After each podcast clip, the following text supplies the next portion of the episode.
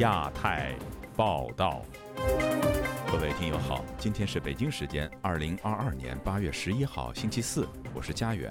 这次亚太报道的主要内容包括：本台独家专访前美国国务院亚太驻青史达伟，解析美中台三边关系；习近平提出台湾问题与新时代中国统一事业白皮书；美国的一中政策加注有条件适用，美中在台湾议题上越走越远吗？台湾的国民党副主席夏立言访问中国，医学科普类的丁香园系列账号微博奇诈号传经济学家张维迎也遭射死，中国良心人权律师高志胜失踪五年，台湾基督长老教会举办祈祷会。接下来就请听这次节目的详细内容。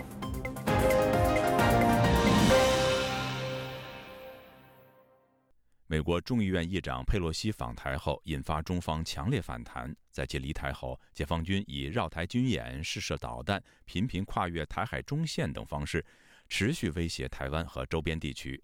第四次台海危机已经爆发了吗？美中之间军事误判的风险有多高？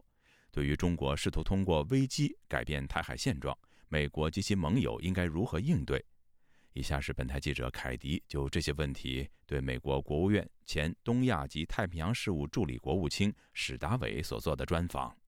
史达伟先生，感谢您接受我们的访问。首先，您认为我们现在距离第四次台海危机还有多远？There have been a lot of folks pontificating on this, uh, predicting, and all the rest. And um, 有很多人对这个危机的预测和相应的风险都发表过看法。当然，只要中华人民共和国想要这么做，他们就会这样做。但试图提出一个实际的数字或者日期等等，我认为并不是很有效。过去我们已经看到过中国共产党的活动，他们发出威胁，就是为了让其他人退缩，不采取行动，并借此为自己谋利。而这些威胁往往是空洞的，这就类似于他们做出的承诺，比如说对香港问题的中英联合声明。所以基本上，中国政权一直通过承诺来巧妙地利用全球规则，让其他国家的人做他们想要的事情。而在台海问题上，他们也是发出威胁，而我认为他们并不打算或者不能够兑现这些威胁，但人们都无条件的退缩了，这就是问题所在。当你是一个小国或者是中等国家的时候，你可以做出所有这些承诺和威胁而不兑现，没有任何的实际反作用和成本。但当你是一个大国或者有野心成为大国，这样做会丧失你的信誉。而现在的中国已经毫无信誉。话说回来，第四次台海危机什么时候会发生？虽然他们威胁说它随时可能发生，但我认为从历史上看，他们很聪明，不太急于立即采取明确的行动，但他们的确会虚张声势。史达伟先生，那么您认为中国目前更多的是在用威吓的方式，而非实质性的行动吗？Hundred percent, because again, when you say warfare in in our sense, certainly in my military sense, my career, I think of bombs and bullets. 百分之百是如此。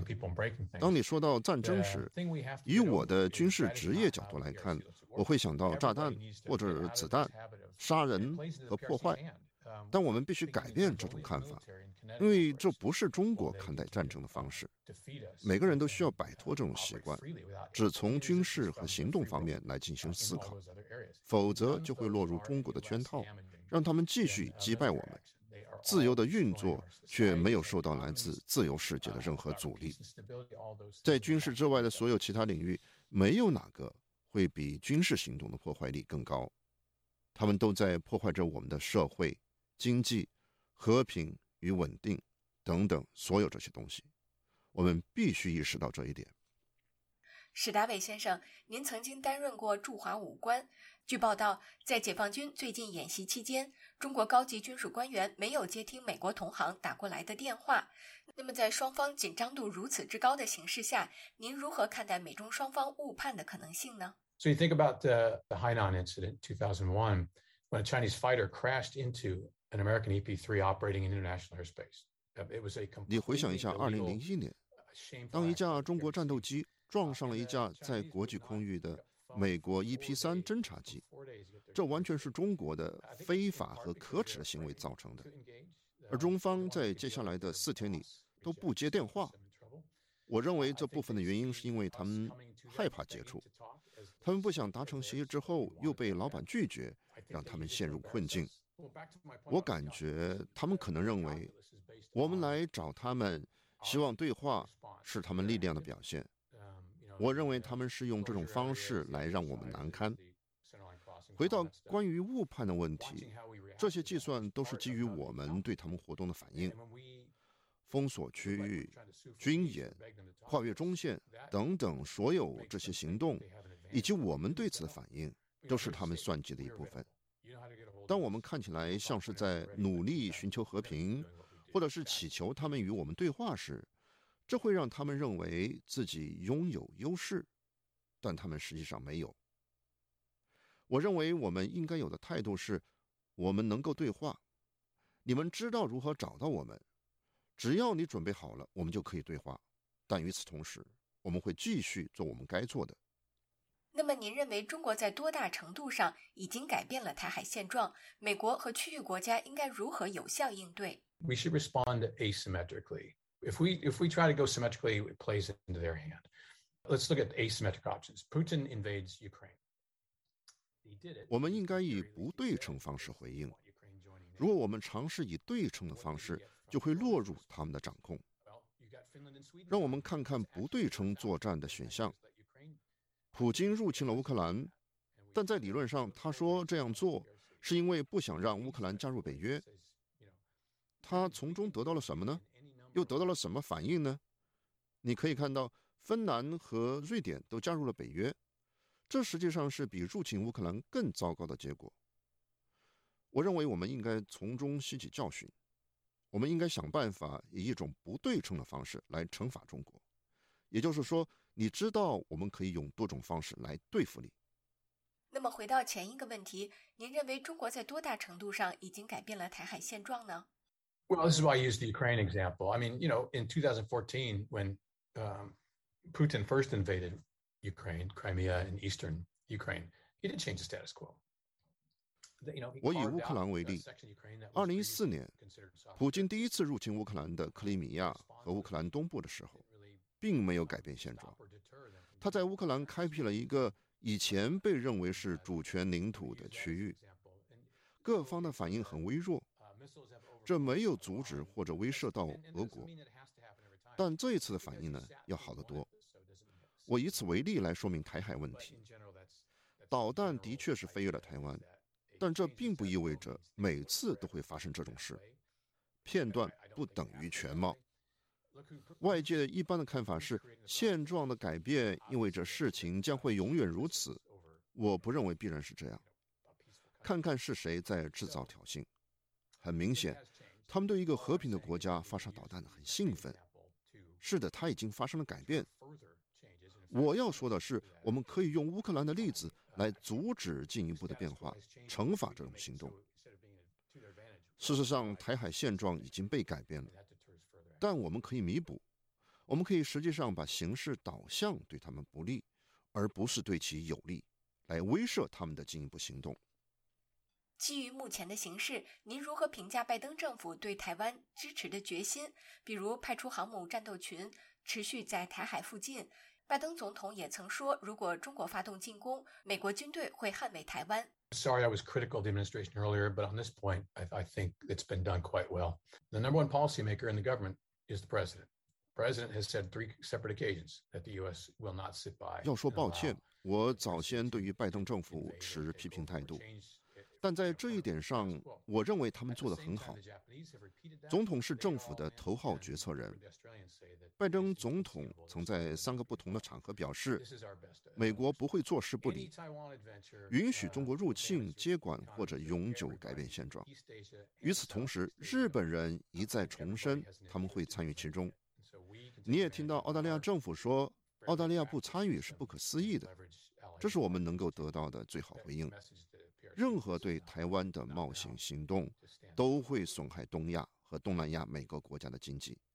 阻止这种行动关乎每个人的利益，因此我们可以利用我们的体制，并利用盟友和合作伙伴向中国传递出信息。现在这样做是不值得的，退出吧。史达伟先生，感谢您接受我们的访问。以上是本台记者凯迪就当前的台海危机，对美国国务院前东亚及太平洋事务助理国务卿史达伟所做的专访。解放军近期在台湾周边军演。台海局势剑拔弩张之际，中国国务院发表白皮书，重申台湾是中国的一部分，强调愿意继续与最大诚意、尽最大努力，按照“一国两制”实现两岸和平统一，但不承诺放弃使用武力。这是中国政府时隔二十二年再度发表台湾问题白皮书。详情，请听记者高峰的报道。中国国务院台湾事务办公室、中国国务院新闻办公室。八月十日联合发布《台湾问题与新时代中国统一事业白皮书》，形容实现祖国完全统一是中国共产党矢志不渝的历史任务。白皮书点名批评民进党当局加紧进行台独分裂活动，外部势力极力搞以台制华，企图阻挡中国实现完全统一以及中华民族迈向伟大复兴。是争取和平统一进程中必须清除的障碍。强调台湾自古属于中国，世界上只有一个中国，台湾从来不是一个国家，而是中国的一部分，不容置疑，不容改变。台湾没有任何根据、理由或权利参加联合国以及其他只有主权国家才能参加的国际组织。任何歪曲事实、否定和挑战一中原则的行径，将以失败告终。白皮书表示，祖国完全统一的进程不可阻挡，和平统一、一国两制是解决台湾问题的基本方针。两岸制度不同不是统一的障碍，更不是分裂的借口。强调大陆绝不为各种形式的台独分裂活动留下任何空间。白皮书称，中国愿意继续以最大诚意、尽最大努力，按照“一国两制”实现两岸和平统一，但不承诺放弃使用武力。针对的是外部势力干涉和极少数台独分裂分子与其分裂活动，绝非台湾同胞。非和平方式将是不得已的情况下做出的最后选择。点名要求美国。恪守一中原则，慎重妥善处理涉台问题。台湾两岸政策协会研究员吴色志认为，最新的台湾问题白皮书把中共二十大后的对台方略做出勾勒和铺陈。它其实，在针对“一国两制”这样的一个内容，其实有比较多的一些论述。尤其他强调，这是一个所谓的民主的方案，这是一个共赢的方案。因为香港的一个情势发展，导致的呃国际社会以及台湾对“一国两制”是相当的排斥。也就是说，中国所提出的这些的承诺，呃，恐怕会让大家认为，呃，中国这个只是一个所谓的裹着糖衣的毒药。那未来当中，它适用在台湾，纵然它可能会提出特别专属于台湾的方案，但实际上这样的方案也是随时都有可能毁诺。吴色只说，白皮书凸显了两岸价值观的差异。呃，中国试图的把所谓的啊台湾的啊这个所谓的台独顽劣分子或者是台独的势力啊，刻意去强调与。境外势力的勾结，但是他却没有去思考到一个问题：民主这两个字，或者是民主价值，一直都是台湾链接国际一个非常重要的一个渠道。凸显的就是中国与台湾不只是一个制度上的不同，它也包括政治信仰、政治价值以及社会文明的不同。中国希望两岸能够走向统一，但是实际上这样的统一并不会带来任何的好处。北京曾于1993和2000年分别发表《台湾问题与中国的统一》和《一个中国的原则与台湾问题》两份白皮书。有分析认为，当年两份文件均提及台湾可以有自己的军队，大陆不派军队，也不派行政人员驻台。然而，最新版台湾问题白皮书却没有重复有关承诺。当然，中国会辩解说不再提不等于承诺就放弃，但是中国也很容易因为说不提的而把这个当成一个历史文件。其实这一次不仅仅没有提到所谓的一国两制内容当中，针对所谓的呃台湾保有军队保呃台湾保有所谓的全然完整民主的一个制度之外。他也这一次的白皮书里面，其实呃，如果仔细看的话，并没有特别去强调九二共识，所以显然中国他并不太在意台湾自己拥有什么样的一个制度上的价值，而他所里面所谈到的都是以从中国的角度来去思考两岸关系，来去诠释对台的一个相关的一个政策。台湾淡江大学中国大陆研究所助理教授。曾伟峰也认为，北京不再重视台湾一方对两岸统一的观点和憧憬。过去的白皮书，它可能还会有一些，呃，承诺台湾有一些呃自主性。从那个过去，然后一直到习近平时期的一个转变，就是他现在并不像过去一样寄希望于台湾人民，或者是寄希望于台湾那个政府当局。那这次还有一个很重要，就是他已经讲到所谓的进程嘛，就是一定要有一定的进程。他已经不会寄望跟你谈出一个呃可以让你接受的方式了，认为中国已经有能力把台湾吸纳进来，呃，就是不需要承诺了。有人则认为白皮书的措辞相对温和，与中国人民解放军连日来在台海周边的军演形成对比。第一个，它是立场的宣示；第二个，它是宣传嘛，对台湾社会其实进行一个宣传，不管是台湾的那个民间组织啊、政党啊。你刚讲温和，我同意。他认为这个不是矛盾，因为他军演要打击的是台独势力，还有跟台独势力共谋的美国的外部势力。可他和平统一这两个有什么不一样呢？在他的论述里面，他说这些台独分子其实是极少数、一小撮。其实简单来说，就是现在民进党当局啊，对他来说是这样。台湾总统蔡英文八月十日在民进党中执会表示，中国大陆罔顾两岸的现实，一厢情愿发布白皮书，目的是武力恫吓台湾的同时，向那些畏惧中国和有意妥协的人招手。自由亚洲电台记者高峰香港报道。近日，一份美国、澳大利亚与日本的外长联合声明中，在“一中”政策之后加入一句“在适用情况下的说明”。这情况同样也出现在七大工业国集团 G7 上周的联合声明中。与此同时，北京公布《台湾问题与新时代中国统一事业白皮书》。美国和中国在关于台湾议题上的分歧会持续扩大吗？请听本台记者唐媛媛的报道。美国多次重申自己的一个中国政策没有改变，但近来多个外交文件夹了这句“在适用情况下，一中政策会是有条件适用的”，这有什么新意？美国在台协会前台北办事处处长杨苏蒂接受本台访问时表示，这些声明并未对一中政策带来实际改变。他告诉记者。在一中政策的后面加入在适用情况下，这只是在暗示一中政策并非在所有情况下皆适用，因此中国应该要自我节制。另一方面，北京政府宣布完成对台军演各项任务的同一时间，十日发表《台湾问题与新时代中国统一事业白皮书》，宣称尽最大努力和平统一台湾，但仍不排除对台动武的可能。另外，这次新时代的对台白皮书中，未如以往的对台文件提到允许台湾保留自己的军队。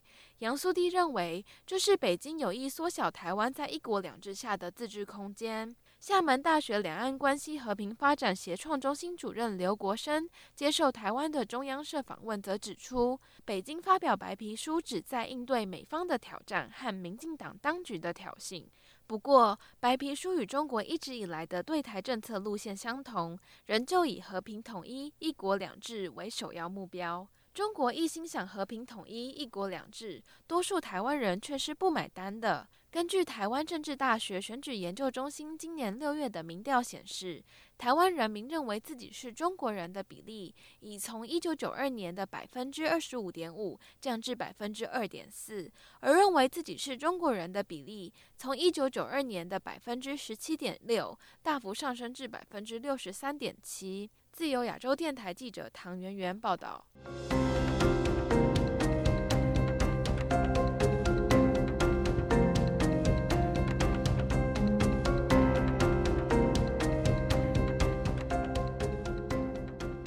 在台湾的中国国民党副主席夏立言十号率团访问中国，称与台商和台生见面，但没有排定与官方会面。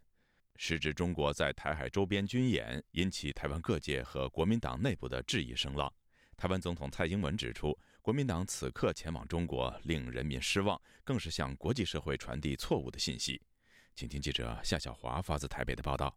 二零一五年马习会的时候，担任台湾主管两岸事务的大陆委员会主委，现在是国民党副主席的夏立言，在十号率团访问中国，预计接受七天的隔离和三天的居家检测之后，在二十一号展开七天正式访问，将走访福建、广州、东莞、深圳、杭州、昆山、江苏、上海、厦门等地，主要是与台商和台生、台眷等参叙和座谈。正值美国众议院议长佩洛西访台之后，北京对台湾发射导弹、围台军演、禁销农渔产品、抓台湾人等全面性报复的当口，夏立言此行备受争议。身兼民进党主席的蔡英文总统十号就在民进党中常会开炮说：“国民党在这个时刻仍然执意前往中国，令国人非常的失望。国民党的做法是向国际社会传递错误的信息。我们这里要说清楚，台湾人民希望的是。”我们要和平，我们不挑衅，我们不升高冲突，但捍卫主权跟国家安全，台湾绝对不退缩。大陆委员会发言人邱垂正也指出，陆委会在第一时间就向国民党方面表达劝阻，并盼此刻朝野团结一致，共同合作，面对中共。全面性、系统性的对台危害。民进党及立法委员蔡世应接受自由亚洲电台采访也说，国民党在这个时间应该要和台湾表达共同的态度。向来主张两岸必须对话，才办完台北、上海双城论坛的台北市长柯文哲也说，如果夏立言是要到北京抗议大陆封锁台湾，那就去吧，不然这都什么时候了还要去？国民党内也有青年派不埋单，担心夏立言访中拖垮国民党九合一选情，发起了联署，要求停止出访、聆听民意，还几乎恳请败家老头放过国民党。国民党主席朱立伦则在中常会发言力挺副手，强调国民党爱台湾，亲美是爱台湾，知日有日也是爱台湾，和平让台湾和中和陆也是爱台湾，希望两岸持续对话交流，不要冲突对抗，甚至兵戎相见。前国民党主席江启臣受访反问蔡政府，两岸官方本来有热线电话。江启臣说：“有没有沟通？危机的当下，陆委会主委那支电话有没有拿起来打？我反而比较想知道这个啊。那你今天政府做不到，政府不做，那你也叫在党不能做，那那到底要怎么样？按美国鼓励你要对话，对不对？要沟通，要和平解决争端。那蔡政府对于美国这样的呼应，你们又做了什么？”夏立言出发前在台湾桃园机场表示，这是六月就计划的行程，并依法向陆委会提出返台之后也会依法提出报告。面对反弹声浪，夏立言说：“台湾是多元的社会，很多人有意见，也有很多人支持，各种声音都尊重。”被问到他会与谁见面，夏立言说：“我们没有做任何官方的安排，我们更没有要安排到北京去，我们就是在这个台湾同胞聚集比较多的长三角以及杭州、上海一带。”呃，至于说我们到了那个地方，我想客随主便，当地的主人也许会希望跟我们见个面，大家这个这个寒暄交流，我想我们也不会排斥。夏立言提到，疫情影响两岸很多在大陆生活的朋友、学生面临困难，在台湾地区其实也有很多中小企业、农渔民碰到困难。这么多年来，因为疫情没有人关心，政府因为两岸关系现实影响没有办法做到。对于陆委会认为此时访中时机不宜，夏立言说：“我觉得在陆委会眼里面，大概没有什么适合的时间。”夏立言提到，台湾驻美代表肖美琴在美国也说希望两岸沟通。蔡总统最近也在一个场合表示，希望两岸有意义对话，都持开放的态度。夏立言指出，沟通跟联系绝对是好事情，不会因为被戴帽子或是军演就却步。他说：“像我个人过去在外交部、在陆委会、在国防部工作，我想我们有几十年的经验。”不会因为一次的访问就被他统战，我们不会因为这个目前一时的这个演习啊，我们就却步。如果演习真的不能危险到这个地步，我想飞机也不会飞过去。对于夏立言表示访问中国想帮台商的忙，全国台湾同胞投资企业联谊会荣誉总会长张汉文接受自由亚洲电台采访，则持保留的态度。在这种气氛下，也帮不了多大忙吧？啊。对传出夏立言受到中方邀请安排，甚至传出可能与全国政协主席汪洋、国台办主任刘捷一会面，张汉文研判不大可能。他说，国共没有沟通好，而且台海局势这么不稳，不可能节外生枝吧？国民党也没有在这个九二共识啊，或者一国两制啊，他们也站在几乎就认为不认同的，也没表明的态度了，也不讲明这这这个认不认同了，他们都都。没有明明白的显示嘛，这个应该也是两边不能达成共识吧，我的看法。对于夏立言访中有何期待？一名不愿居民台商会长接受自由亚洲电台采访直言：出立人下台嘛，两岸的政策他要强硬一点啊，他要承认一国两制嘛，一中各表嘛，这些他都不承认的嘛。对于有人认为中国方面邀夏立言访中是为其文攻武赫转移焦点找台阶下，这名台商反问：他干嘛要转移飞弹的注意力？他就是需要需要大家注意到这个。他表示不沟通就没有交流，还说两岸军演台商不紧张，台湾没有没有得打。有什么好紧张的？你如果说两边势均力敌，打起来会很惨。一个蚂蚁跟大象打的话，那你有什么好紧张的？就是等着被人踩而已啊！你要认清事实啊！台湾淡江大学名誉教授赵春山接受自由亚洲电台采访透露，夏立言征询过他的意见，但人算不如天算。这个两岸关系这么紧张的时候，你这个跑去干大陆干嘛？是吧？要去填供的吗？所以我当时我老实跟你讲啊，我心里面想啊，啊，不要去就算了。哎呀。可是已经已都已经那个那个那个安排好了，是不是？也该去了！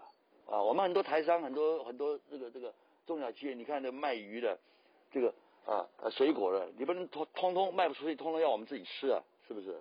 所以当然要去了。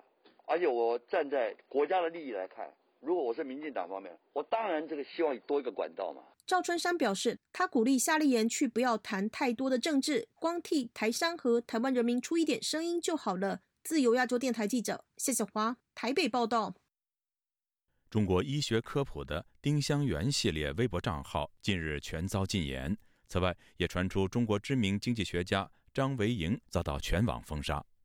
不符合中国主旋律的言论，现在是不是都得清零呢？而在严格的言论管控下，中国网民还可以谈什么呢？以下是本台记者陈品杰的报道。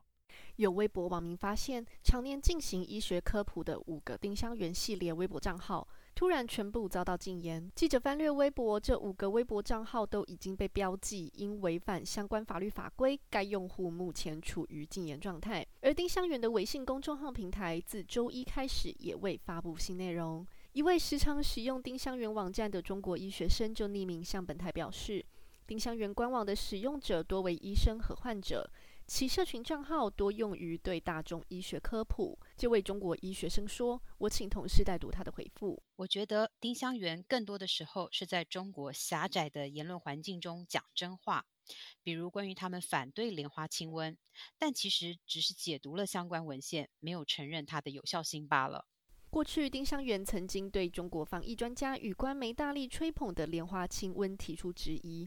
这一次遭到禁言，外界估计原因可能是因为批评动态清零政策，以及不赞成对海南、西藏封控防疫有关。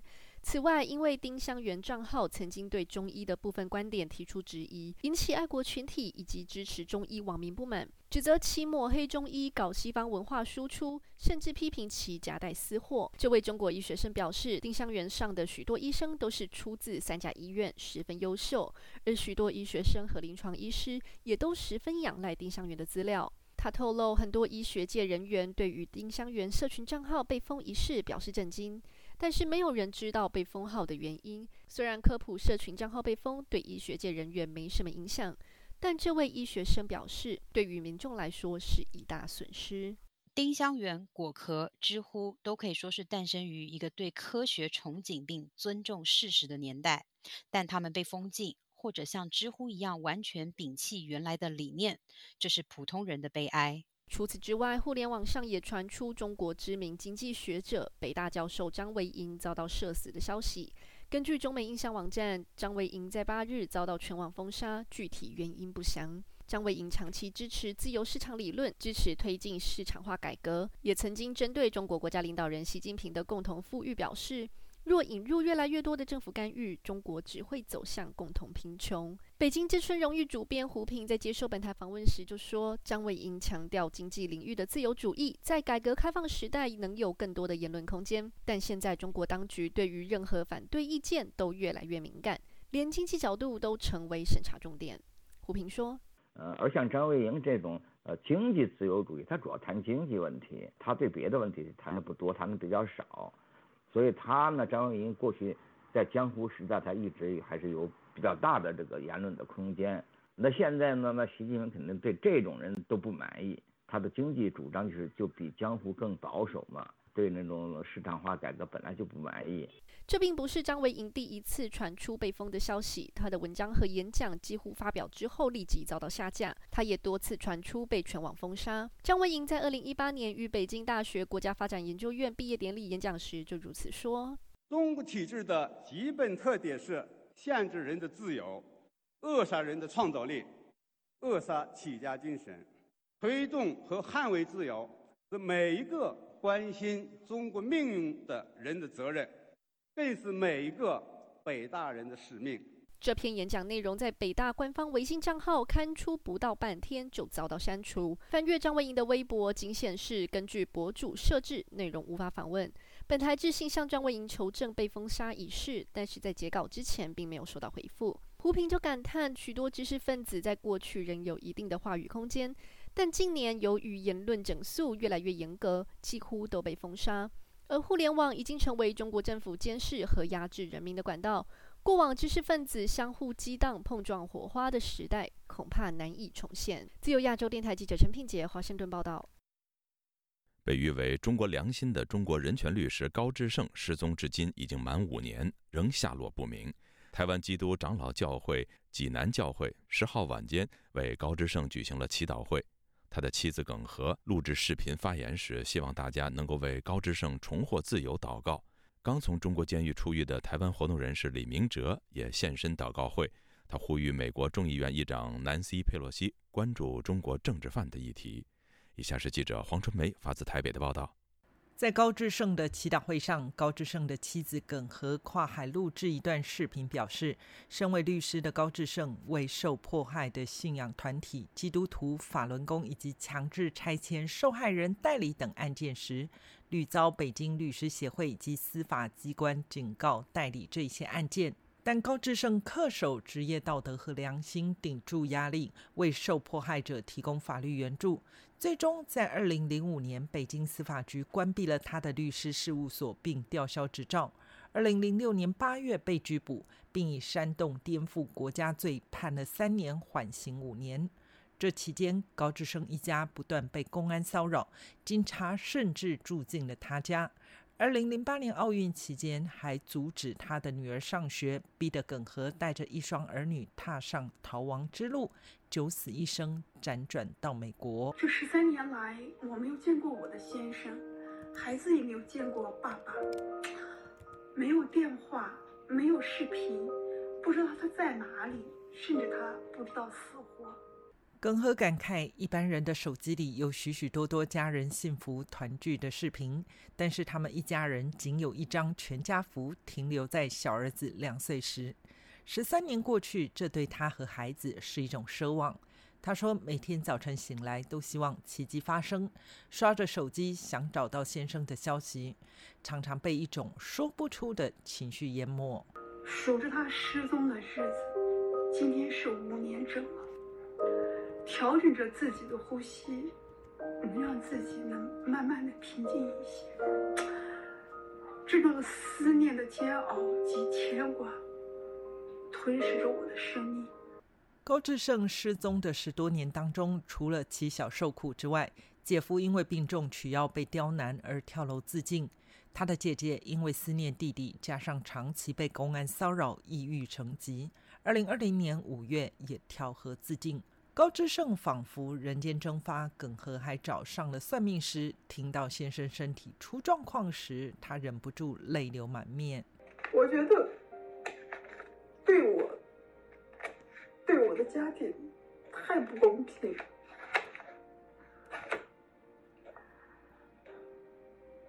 我希望我希望我希望大家能为高志胜这个虔诚的基督徒的身体及他重获自由祷告。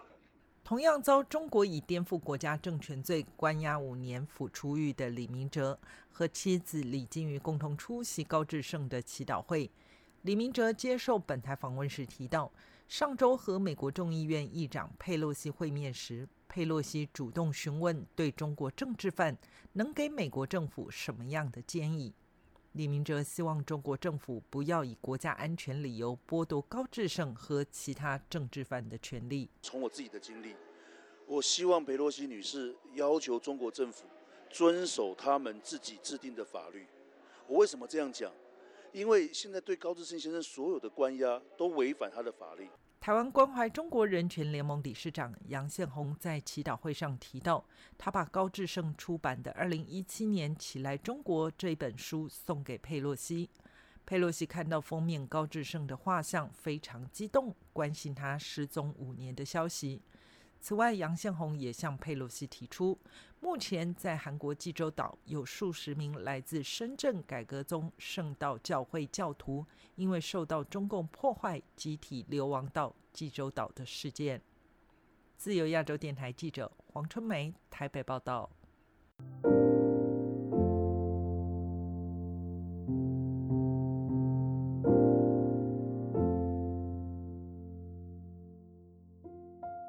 一八年，国际刑警组织撤销了对世界维吾尔代表大会（简称世维会）主席、人权活动人士多里坤·艾莎发出的长达二十多年的红色通缉令，引发国际关注。艾莎近日出版了一本新书，以亲身经历讲述了这些年来中国政府的长臂管辖如何影响她的人生。以下是本台记者加奥的报道：在海外维吾尔社区中，五十四岁的多里坤·艾莎是个有名的组织者。一九九四年逃离中国后不久。他就在德国协助成立了世界维吾尔青年大会。二零零四年四月，他还在建立世界维吾尔代表大会中扮演了重要作用，并在去年连任世维会主席。近些年来，他持续向联合国人权理事会、欧洲议会、各国政府、国际人权组织讲述维吾尔人权问题。艾莎近日出版了一本名为《自由运动的中国陷阱：一个带着国际刑警组织红色通缉令的维吾尔人》。与中国霸权的博弈的英文书，披露了中国是如何渗透并利用国际组织剥夺他的人身自由的。他周三在接受本台采访时说：“正如书名所暗示的，这本书讲述的是中共长臂管辖对自由世界的渗透。” This is the old story. What's happening in the free world? 这些都是在自由世界发生的事情，并不是在中国或者其他专制国家发生的。实际上，我遇到的问题大多出在自由世界。生于新疆阿克苏的艾莎从事人权活动已有三十多年。早在1987年，她就在新疆大学成立了学生科学与文化联盟，并在次年成为了该校民主运动的学生领袖之一，因此被校方开除。她于1994年逃离中国，不久后前往欧洲寻求庇护，并在2006年成为德国公民。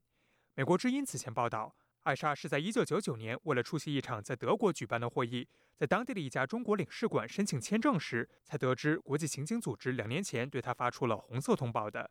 艾莎表示，中国政府起初指控她是杀人犯、抢劫犯。911事件发生后，当局就开始用恐怖分子来形容她。艾莎向本台记者介绍说，这本书描述了她被红通的21年间，在世界各地的一场场惊心动魄的经历。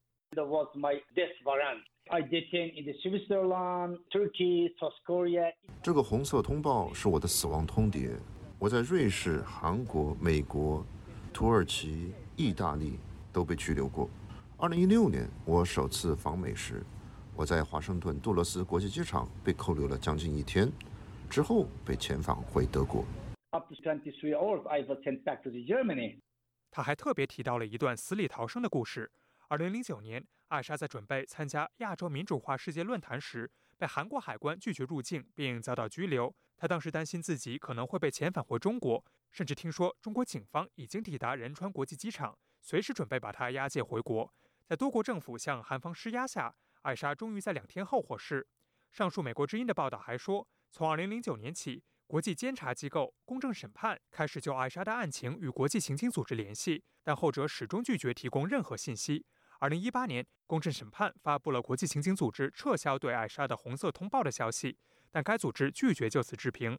现居美国弗吉尼亚州的市委会中国事务部主任伊丽夏提周三对本台记者表示，他与艾莎已有十多年的交情，他们时常在华盛顿见面。在他看来，艾莎近几年的生活并没有因红通被撤销而变得更轻松。红通的取消只是对他的旅行的限制少了，旅行所带来的公开的危险减少了。但是隐性的危险、隐性的这种攻击反而更多。伊丽夏提年初在本台发表评论文章说，在2017年艾莎当选市委会主席后，他的父母死在了新疆再教育营中，他的弟弟被判处无期徒刑，其他亲人也已经失联。伊丽夏提写道，随后几年里，艾莎在促成反制中共不当行为的对华政策跨国议会联盟，以及判定中国对维吾尔人犯下了种族灭绝的英国民间法院。维吾尔族法庭等方面起到了举足轻重的作用。伊丽夏提对记者说：“正因如此，每当艾莎到国外出差，他都会担心艾莎的人身安全，因为中共的长臂令人防不胜防。”艾莎则在采访中对本台强调，他出书的目的就是为了促使自由世界进一步提升对中共长臂的警觉。世界应该醒过来了，因为中国政府的长臂正在试图削弱。甚至改写国际体系和国际法，因此中共对自由民主等西方价值观构成了威胁。For the democracy, for the Western value。据亚洲电台记者加奥华盛顿报道，西藏自治区维持九百多天清零后，传出新冠确诊病例，形同中国防疫的最后一块净土失守。日喀则已经进入所谓的静默封控，有酒店业者证实，当地不能进也不能出，形同封城。拉萨宗教圣地的大昭寺、布达拉宫等景点都已经关闭，藏人排队买糌粑，准备出逃。他们说，不是怕病毒，而是怕封城。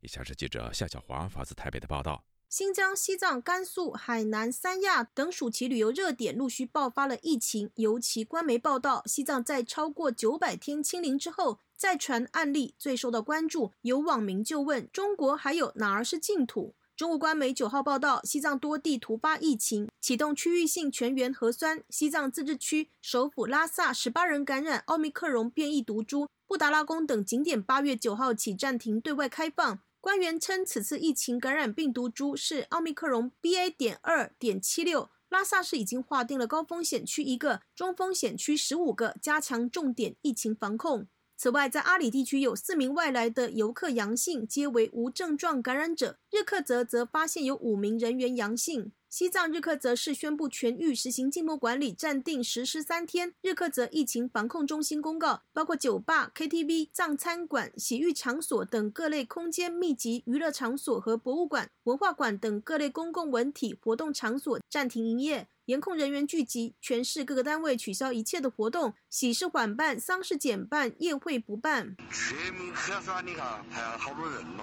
啊，八一三，八一三推特上流传的视频显示，日喀则各核酸检测站大排长龙，拍摄者就说都是人排队做核酸。自由亚洲电台十号拨打岳阳电话，向一家日喀则的五星级酒店查询，前台刘女士证实：呃，我们现在是。整个日喀则是封城了的，不能进也不能出去的。那已经到了那边的游客怎么办？就只能住在酒店里面了。这样子封城要多久呢？这个还不太清楚，我们政策还没有确切的消息。从什么时候开始封的？从八月八号凌晨开始的。哦，也是临时的，是不是？是的。吃的东西怎么够不够呢？这个。这个我们也不太清楚，就是家里面怎么说呢？大部分娱乐场所是封闭了的，但是有有一些买菜的地方好像是可以买到的。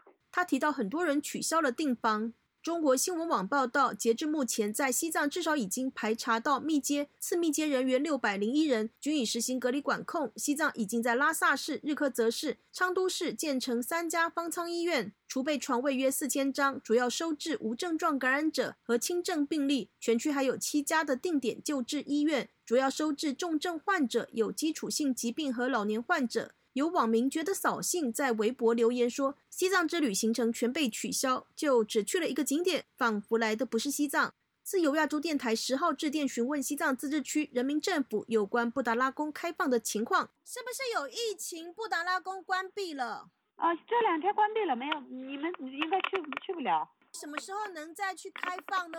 这个我们还待定那个通知吧。本台多次拨打日喀则以及拉萨疫情防控中心的电话，都处于通话的状态。本台另查询拉萨一家五星级的饭店，前台曲小姐说：“可以是可以过来，但我这边不建议你还是别来了吧，因为大大部分都是赶回去的。”他表示，客人赶着离开是担心，如果拉萨成了高风险，怕不能进到其他的省份，走不了。曲小姐说，目前进入拉萨需要四十八小时的核酸健康码、行程码都是要绿码。目前还能够在拉萨逛街，也可以在餐厅用餐。但是她强调，每天政策都会有变化，不知道明天会不会有新的通知。她提到，有些地方做核酸得付五块钱。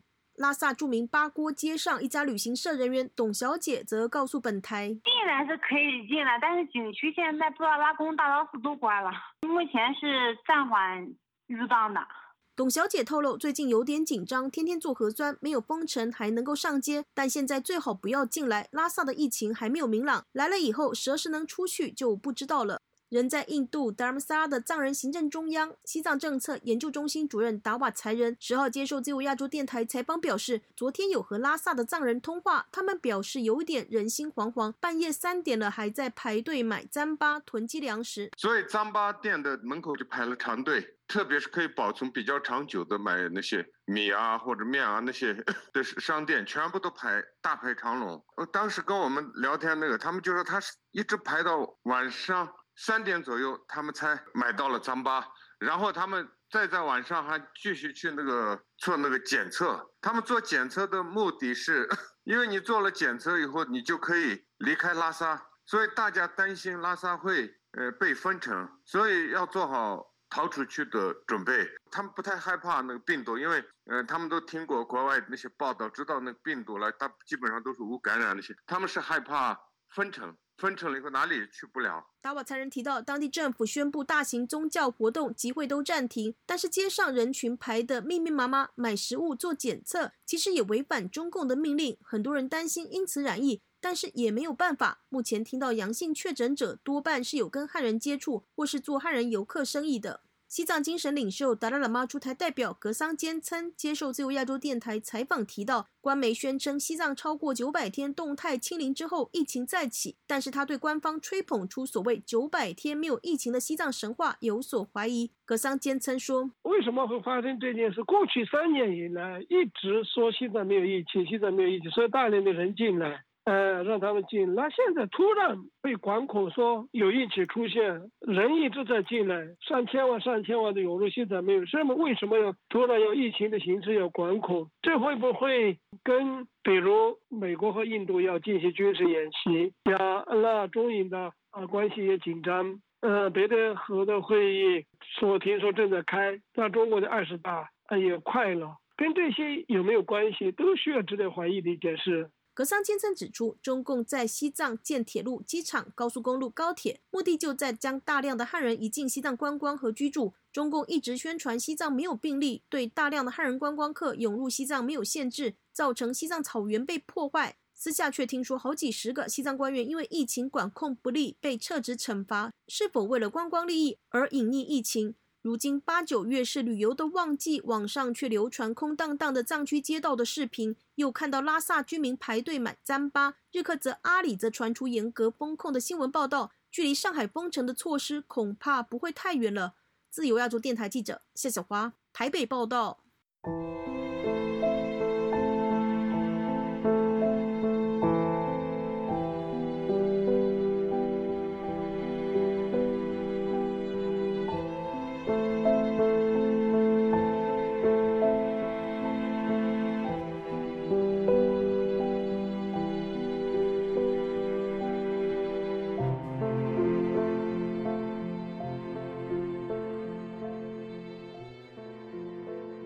十多家钢铁集团近期发出对市场前景的警告，其中有钢厂决定减产、降薪百分之三十，甚至停产或裁员。业内预计要有三成的钢企业破产。另外，钢厂减产导致上游焦炭企业减产，价格急跌四成。目前，山西、内蒙古等焦炭企业正在制定焖炉停产计划。以下是记者古婷的报道。受到市场需求锐减影响，河南安阳钢铁集团近期发出内部通知，称公司已经正式通知各单位，自八月起，职工岗位工资下调百分之三十，奖金根据单位创效情况而定。有公积金贷款的员工要经常检查个人公积金账户余额的变化，以免发生断供。自七月份起，全体职工的住房公积金公司部分都已缓交，个人上交部分也未进入个人账户。市场人士表示，中国钢铁下跌，工厂停产，未来五年中国钢铁行业要做好打硬战的准备。安徽一钢铁业内人士石强本周三接受自由亚洲电台。采访时表示，安阳钢铁集团属于地方政府的骨干企业，由于受到国内整体需求下降，不得不减产。他说，建房、基建以及制造业萎缩，拖累了钢铁业。房地产和基础设施对钢的需求大概占百分之三十二十九到三十的样子。它主要建筑钢材，钢铁的需求里边，第一是基础建设，房地产排第一，配上冰箱，配上电视，配上洗衣机，其他基础建设大概需用钢材的百分之三十左右。剩下呢就是这个工程机械，就是这些个卡车、挖掘机、推土机、造船。现在这个由于房地产不开工了，这工程机械这一方面需求也在下滑。呃现在汽车的销量呢也在下降。中国炼钢网十天前转发中国某两百万吨规模钢厂发布关于战危机定措施、坚定信心保生存的实质意见，指出钢铁行业急转直下的严峻形势可能会持续多年。该文写道：之前已经有四百万吨规模钢厂停产，六百万吨规模钢厂部分员工放假。山东广福集团有限公司七月十九日全面停产，复产时间待定。受行业利润影响，六百万吨规模的江苏冰兴钢铁近期主动控产的部分员工放假。目前厂内铁水产量下降。河北金业集团发文称，目前钢铁行业进入全行业亏损，亏到何时还看不到头。何种程度还见不到底，要到百分之三十的钢企倒闭，钢铁行业才能进入盈亏平衡、正常经营的状态。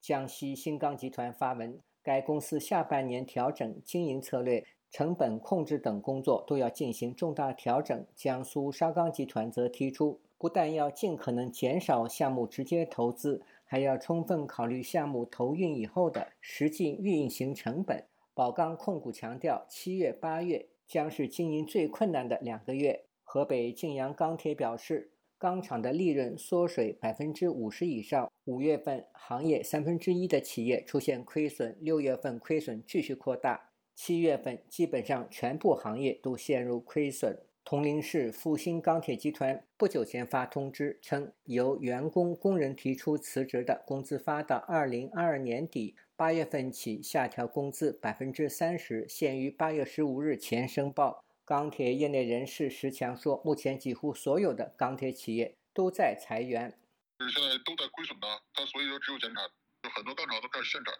比如说我有五百万吨的产能，我只生产那两百万吨，通过压减产量得把价钱提一点点。上一周可能通过压减产量，钢价涨了一百多块钱。但是我们国家呢，为了这个防止这个大规模的失业、大规模的动荡，我们总用逆周期调节。我们把这个泡沫呢，总是不让这个泡沫破掉。但是这次这次呢，可能比较危险啊。在钢铁业一片焦虑和恐慌中，山钢集团、太原集团、湖南钢铁集团等企业均发出预警。据报，七月十八日及二十一日，中国焦炭业协会连开两次会议。商讨会员焦化企业减产事宜。当前，云贵、内蒙、宁夏等地限产幅度已经达到百分之四十以上。自由亚洲电台记者乔龙报道。听众朋友，接下来我们再关注几条其他方面的消息。据英国《金融时报》报道，台湾政府的一名高级官员说，富士康投资中国半导体企业清华紫光的计划肯定不会通过。七月份曾有消息说，富士康计划向清华紫光投资八亿美元。紫光作为中国具有代表性的半导体企业，去年七月就宣布破产重组，引来各方企业投资的兴趣。富士康投资紫光的计划披露后，台湾经济部投资审议委员会曾经表示，富士康要投资大陆芯片公司，必须经过台湾政府的审查，否则将面临罚款。金融时报的报道还说，台海关系变得紧张，台湾国安部有意阻止富士康对紫光的投资，但富士康则告诉路透社，他们仍然在和政府对话和协商。据美国《华尔街日报》报道，美国商务部星期二指控中国最大的电线电缆制造商远东电缆有限公司违反美国的出口管制，帮助帮助电信公司中兴通信向伊朗提供限制性技术。报道提到，美国商务部一封指控信披露，远东电缆与中兴通讯签订合同，掩盖中兴通讯与伊朗的业务，而这些业务依赖于美国原产的路由器和微处理器。这一指控可以追溯至美国在2012年对中兴通讯展开的调查。在那次调查期间，远东电缆开始为中兴通讯工作，实际是充当后者的替身，规避出口管制。这一工作安排从2013年持续到2016年。据美联社报道，美国中央情报局 （CIA） 最近召开内部会议，强调打击基地组织仍然是工作的重心，但该机构的资金和资源。将逐渐转向以中国为中心。报道指出，在结束阿富汗战争以后，拜登政府以及国家安全高级官员越来越少谈论反恐，而更多的谈及中国和俄罗斯带来的政治、经济和军事威胁。各位听众，这次的亚太报道播送完了，谢谢收听，再会。頼む。